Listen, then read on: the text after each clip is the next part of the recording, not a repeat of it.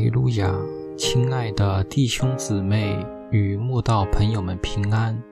今天我们要分享的是《日夜流淌心中的甘泉》这本书中九月三日“站在远处”这篇灵粮。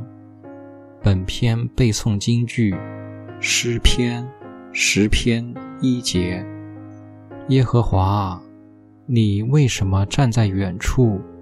在患难的时候，为什么隐藏？有智慧的父母教导他们的婴幼儿学走路时，总是站在旁边观看。当孩子跌倒时，他们会忍住心里的不舍，非但不在第一时间跑去扶孩子站起来，反而立定不动，要看孩子怎么学着自己站起来。我们的神对待我们在患难中的态度，也跟这些有智慧的父母一样。他常常许可患难逼迫我们，又不在第一时间伸手帮助我们，好像对我们既无情又残忍。其实，那都是我们凭眼见与感觉的错觉。慈爱如他。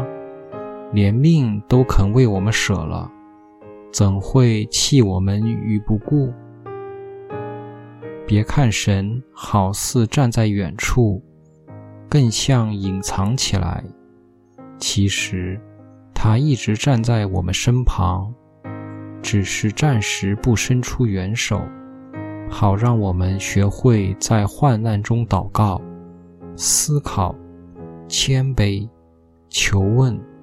忍耐，等候，直到这些对我们十分有益的属灵能力，从我们的内在深处被苦难琢磨出来，就是神显明的时候了。一个人只有经历神好似站在远处，更像隐藏起来，既不回应，也不帮助的过程。才能学成最宝贵的属灵功课。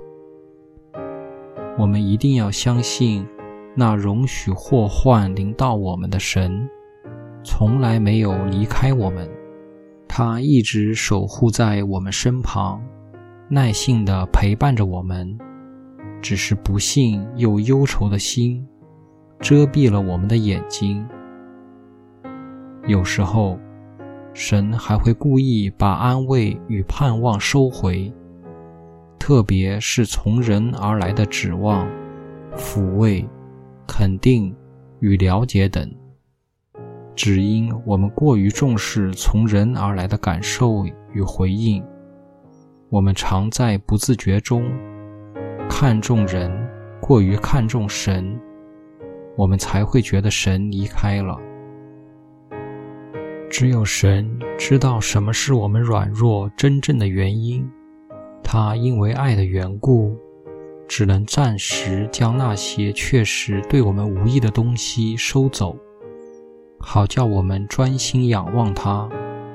常常就在我们绝望到感觉一无所有的时候，就是神出现之时，我们才知道有神同在真好。